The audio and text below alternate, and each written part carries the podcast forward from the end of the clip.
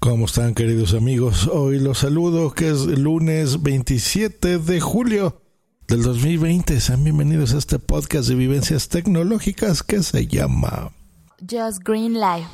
En vivo y en directo para todo el mundo. Comenzamos. Just Green Life.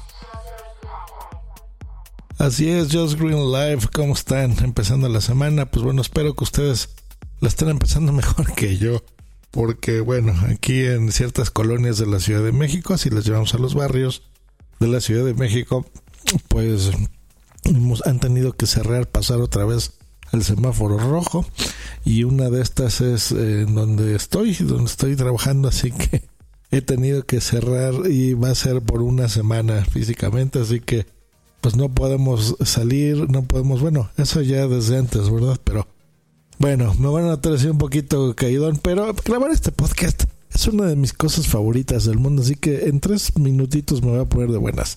Efemérides del día.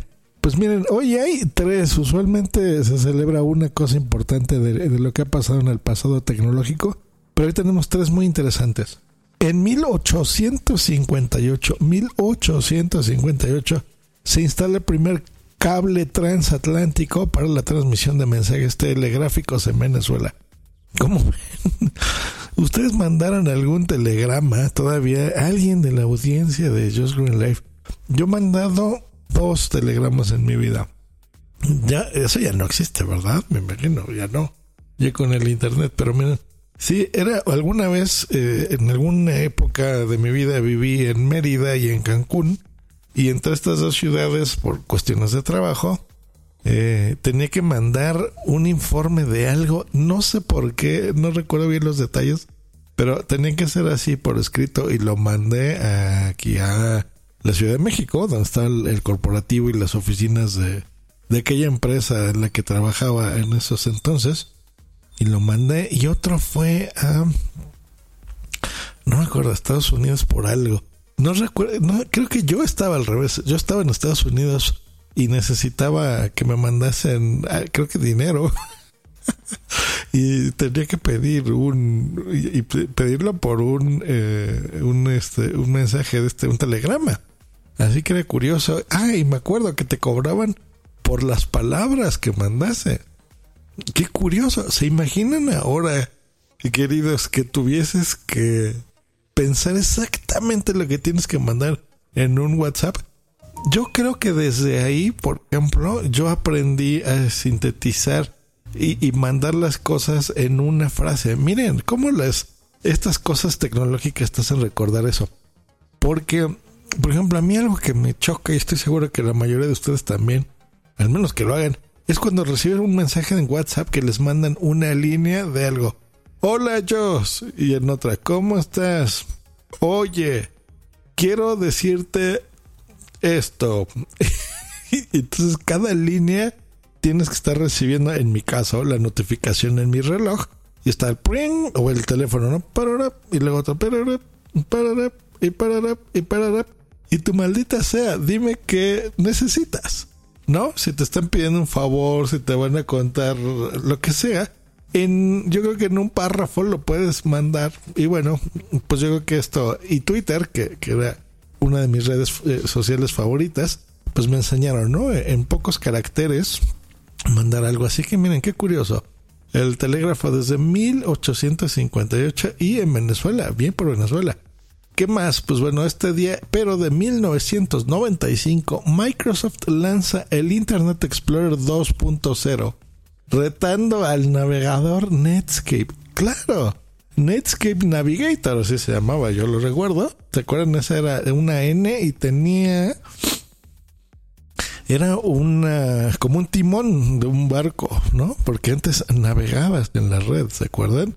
Ya después fue una carretera y era la super carretera de la información.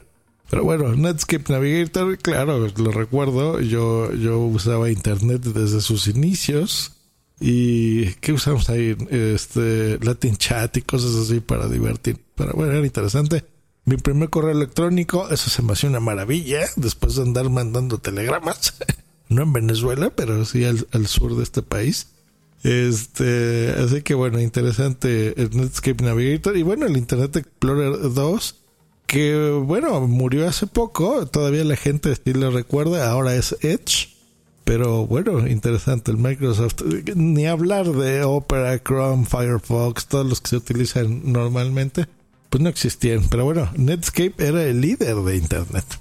Y como número 3 y último, en 1998, un día como hoy, de noviembre, se inicia la generación, ¿cuál de noviembre? De este mes, de la sexta generación de la consola Dreamcast de Sega.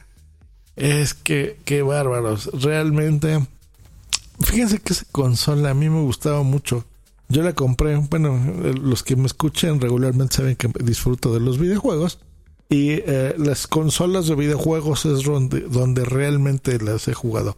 En las computadoras no me gusta mucho, fíjense, no sé, siento como que es una herramienta de trabajo o de ser productivo o de hacer algún curso o de algo de compartir con ustedes como este podcast, por ejemplo. Pero jugar en la computadora, no, a pesar que, que tengo una computadora gaming, curiosamente, no la utilizo para eso. Pero las consolas sí. Y el Dreamcast lo compré y me gustaba, tenía varias cosas interesantes. Era primero, yo me acuerdo que una consola que la podías conectar a internet. Es más, yo lo tuve, era un, un juego que lo conectabas y tenía un navegador ese juego y te conectabas a internet porque era la primera que lo podía hacer.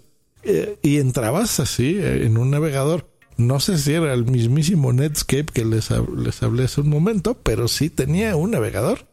Eh, eso era muy inusual, porque en esas épocas, pues que estaba el pues Nintendo, estaba saliendo creo que el Nintendo 64 que competía contra el Dreamcast y el control donde jugabas, me acuerdo que las empezaban a existir las tarjetas de memoria donde guardabas ahí el progreso de juegos y todo esto.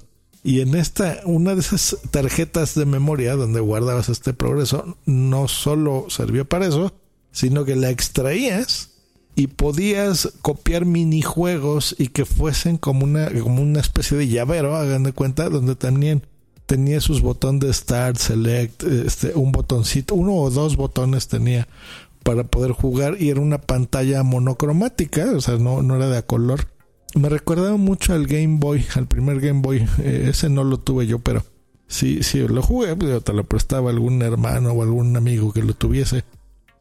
Este, y me acuerdo, pero era pequeño, pequeñito, ¿eh? O sea, yo creo que en la pantalla de tu teléfono, que debe ser de, de 7 pulgadas, pues ahí podrás tener 1, 2, 3, 4, 5, como 6, entre 5 y 6 de estas este, tarjetas que era también un videojuego. O sea, era una consola muy innovadora. A mí me gustaba el Crazy Taxi.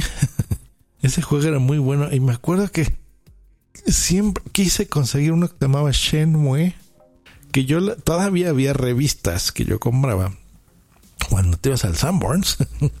el, el Sanborns es una tienda de mm, pues, muy clásica mexicana donde tenemos es tienda de todo, o sea, venden ropa, venden medicina, venden dulces, o sea, cuando quieres comprar chocolates finos o hacer un regalo a una persona que viene, es una tienda muy mexicana.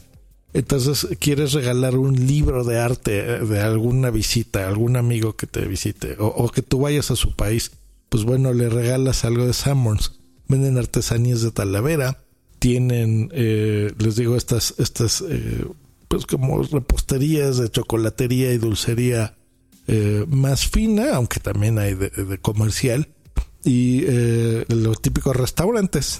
Pues ahí está el restaurante normal de de desayunar o de ir a comer. Eh, a mí especialmente el restaurante de Sammons no me gusta, porque el café de ahí es como amargo, así que no me gusta ir al Sammons. Pero bueno, ahí comprábamos estas revistas en donde, pues bueno, ahí ya veías qué juegos había para tu consola. Ese era mi internet, las revistas. Las revistas fueron gran parte de mi educación. Eh, eh, y no solo las escuelas o la universidad y demás, o sea, la, yo creo que leer y, el experimentar con tecnología siempre fue algo de mis fuertes. Y el Dreamcast pues le tuve ganas por eso y bueno, recordé ahora el Shenmue que no, no podía comprar. Y pues bueno, esas son las tres cositas eh, que más llamaron mi atención que sucedieron un día como hoy, efemérides tecnológicas. Y así es como empezamos esta semana. Y bueno, gracias también por, por, estar ahí y por escuchar mis, mis vivencias tecnológicas. En este caso, en un día como hoy. Que estén muy bien, que tengan una gran semana. Y díganme qué, qué temas les gustaría que tratásemos esta semana. Eh, y con mucho gusto aquí los tratamos. Que estén muy bien. Hasta luego y bye.